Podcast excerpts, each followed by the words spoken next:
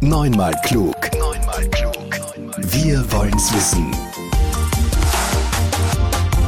Die FH Campus Wien beleuchtet mit Expertinnen und Experten sowie Forschenden Themen von heute für morgen. Hallo bei Neunmal klug. Ich bin Lisa Baumgartner und ich freue mich, wenn mir meine Gäste heute wieder Fragen beantworten über ein wesentliches Zukunftsthema.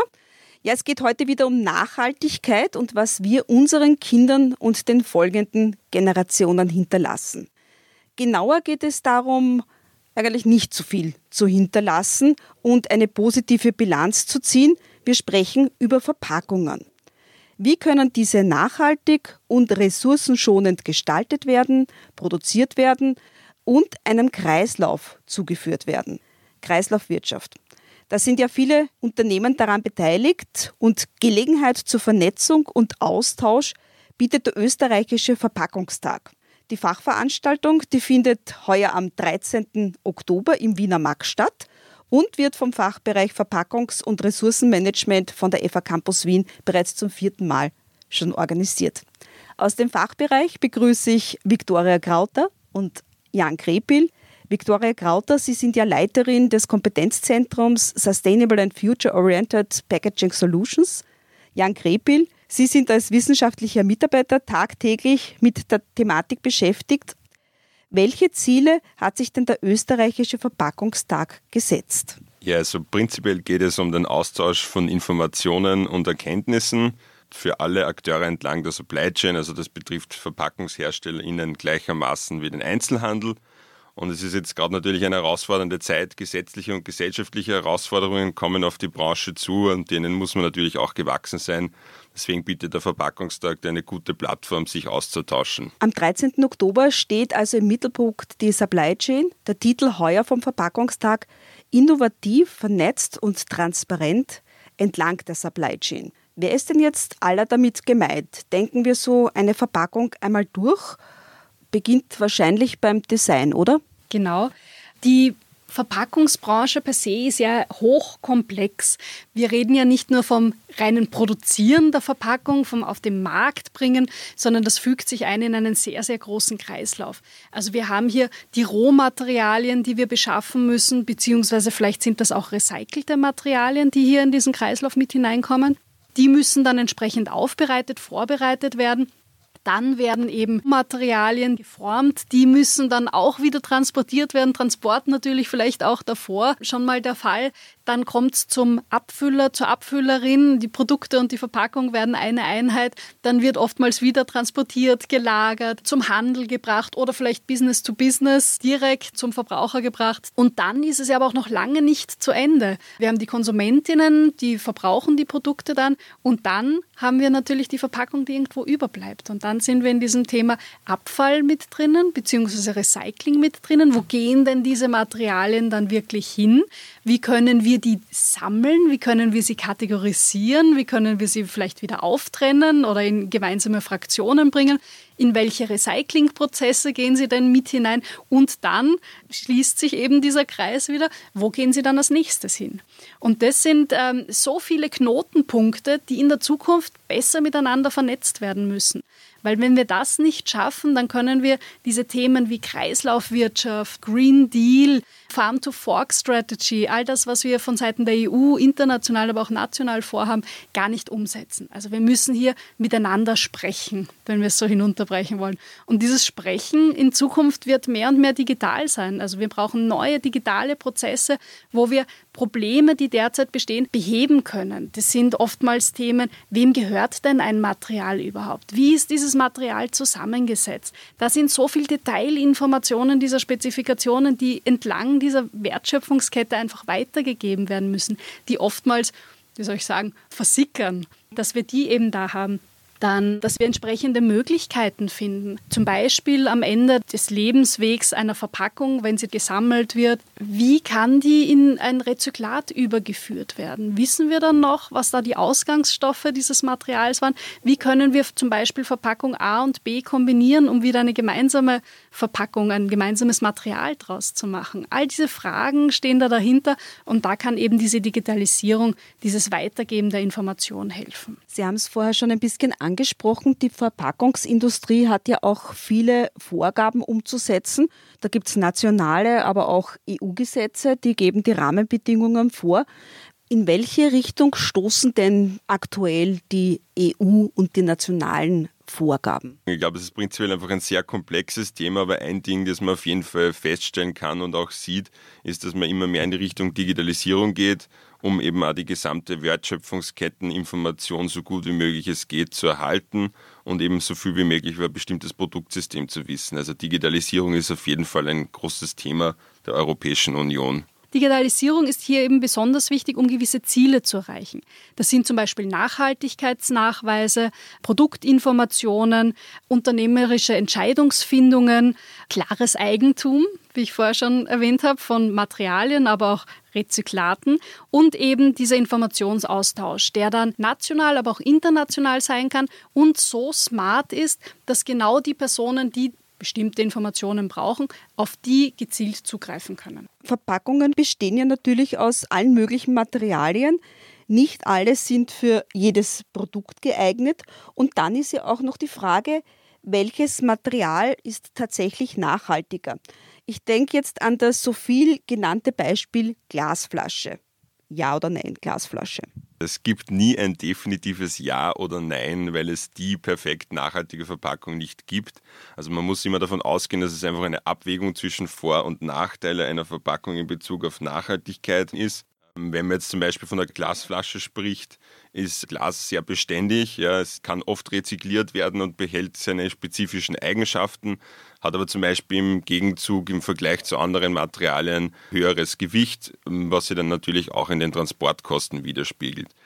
Wenn man jetzt natürlich von Nachhaltigkeit spricht, ist es immer ganz wichtig, sich zu überlegen, wie kann ich Nachhaltigkeit überhaupt messen und ein ganz gutes Tool dafür ist die Lebenszyklusanalyse oder im Englischen LCA, also Life Cycle Analysis, wo anhand von verschiedenen Wirkungskategorien, äh, wo auch unter anderem das CO2 darunter fällt oder die Überdüngung von Wasser, wir feststellen, wie gut oder wie schlecht ein Produkt auf die Umwelt wirkt.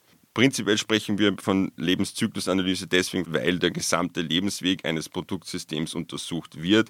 Das heißt also die Herstellung auf der Farm bis auch zum Lebensende, End of Life, also praktisch die Entsorgung des Produkts und der Verpackung des Produkts. Wenn wir eben von Kreislauf sprechen, dabei fällt der Begriff Recycling auch wir haben wahrscheinlich viele das Bild von diesen Müllbergen von Kunststoff an den schönsten Flecken der Welt im Kopf.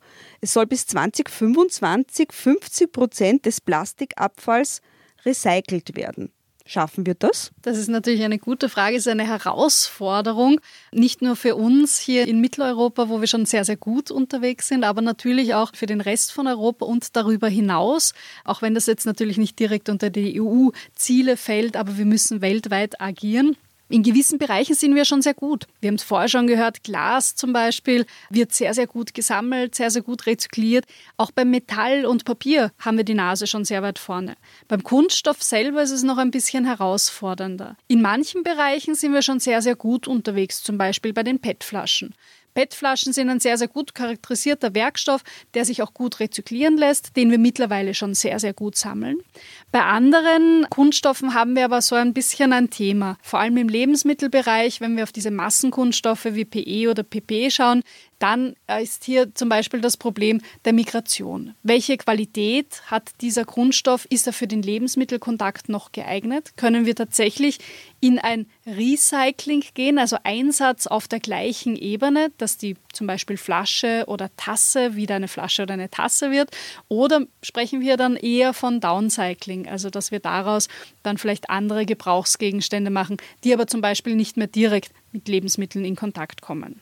Hierfür werden jetzt verschiedenste Aktionen eben gesetzt. Das schließt so ein bisschen den Kreis auch von unserem Podcast heute, denke ich, denn es geht hier jetzt um eben das richtige Sammeln, diese Wertstoffe, diese Verpackungen wieder zurückzubekommen, sie richtig zu sortieren sie richtig wieder zusammenzumischen, sagen wir so salopp, daraus ein Material zu machen und dann auch von diesem Material zu wissen, wie ist es zusammengesetzt, wo kann ich es einsetzen, was ist da tatsächlich drinnen, mit welchen vielleicht chemischen Gefahren muss ich denn noch rechnen. Im Hinblick auf Migration, da gilt es, das zu bewerten und dann natürlich Produkte, Materialien herzustellen, die unbedenklich sind. Im Weiteren ist es dann auch eine Herausforderung, den Kreislauf so zu schließen, dass wir nicht nur Design for Recycling machen, sondern auch Design from Recycling. Bitte um Erklärung, was heißt das? Ja, Design from Recycling. Also wir haben diese Materialien, die aus dem Recyclingprozess herauskommen und oftmals wissen wir noch nicht, wo wir sie genau einsetzen können. Ich habe das vorher kurz angesprochen mit der Sicherheit der Materialien, diese Einsatzmöglichkeiten. Da gilt es zu screenen und zu schauen, wofür qualifiziert sich dieses Material. Qualifiziert sich das vielleicht für einen Einsatz im Pharmabereich? im Lebensmittelbereich, vielleicht im Bereich Haushaltswaren, Putzmittel oder ist es vielleicht die Parkbank nebenan? Da gibt es dann unterschiedlichste Möglichkeiten, dieses Material wieder in den Kreislauf, in den Gebrauch zu bringen. Welche Impulse kann denn der österreichische Verpackungstag, um jetzt hier noch einmal anzuschließen, heuer gerade in diesem Bereich, also eventuell in diesem Kunststoffbereich setzen? Wir werden beim österreichischen Verpackungstag eine Kunststoffstudie präsentieren. Man darf gespannt sein, was denn da so herauskommt an Zahlen, Daten, Fakten zum Kunststoffmarkt in Österreich. Innovativ, transparent und vernetzt entlang der Supply Chain, das möchte der Verpackungstag fördern. Aber es gibt ja sicherlich auch Vorbilder, also so Best Practice, Beispiele für nachhaltige Verpackungsstrategien und Lösungen, oder? Ja, genau. Beim österreichischen Verpackungstag haben wir verschiedenste Aussteller und Ausstellerinnen, die nachhaltige Prozesse und Produkte, also Verpackungen, präsentieren werden. Aber es gibt auch Preisverleihungen. Darunter ähm, besonders wichtig der Staatspreis Smart Packaging 2022. Hier werden natürlich auch die Musterlösungen ausgestellt. Ähm, die Personen können sich die dann ansehen und nähere Informationen dazu bekommen. Der Staatspreis Smart Packaging wird ja im regelmäßigen Rhythmus verliehen, alle zwei Jahre. Die Zeremonie ist anschließend an den österreichischen Verpackungstag. Worum geht es beim Staatspreis? Der Staatspreis Smart Packaging wird von zwei Bundesministerien verliehen. Zum einen das Bundesministerium für Arbeit und Wirtschaft und zum anderen das Bundesministerium für Klimaschutz, Umwelt, Energie, Mobilität, Innovation und Technologie. Gesucht sind hier besonders herausstechende Lösungen, die zum Beispiel Business to Business, also im Bereich Transport, Um- und Verkaufsverpackungen für gewerbliche Endverbraucher zu finden sind und Business to Consumer, wo es dann tatsächlich um Verkaufsverpackungen für private Endverbraucher geht. Aber auch das Thema Branding ist hier ein sehr wichtiger Punkt. Hier geht es eben um Lösungen bei Markteinführungen, Veredelungen, Gestaltungen von Verpackungen, aber auch eben Point of Sale, wie wird hier präsentiert. Wenn ich mich jetzt als Endverbraucherin für die besten ausgezeichneten Verpackungen interessiere, wo finde ich die? Ja, kleiner Tipp, auf der Website des Staatspreises kann man die vergangenen und dann auch die zukünftigen Preisträgerinnen und Preisträger und die Verpackungen anschauen. Jan Krepil, für Sie ist es heuer Ihr erster Verpackungstag, an dem Sie mit dabei sind.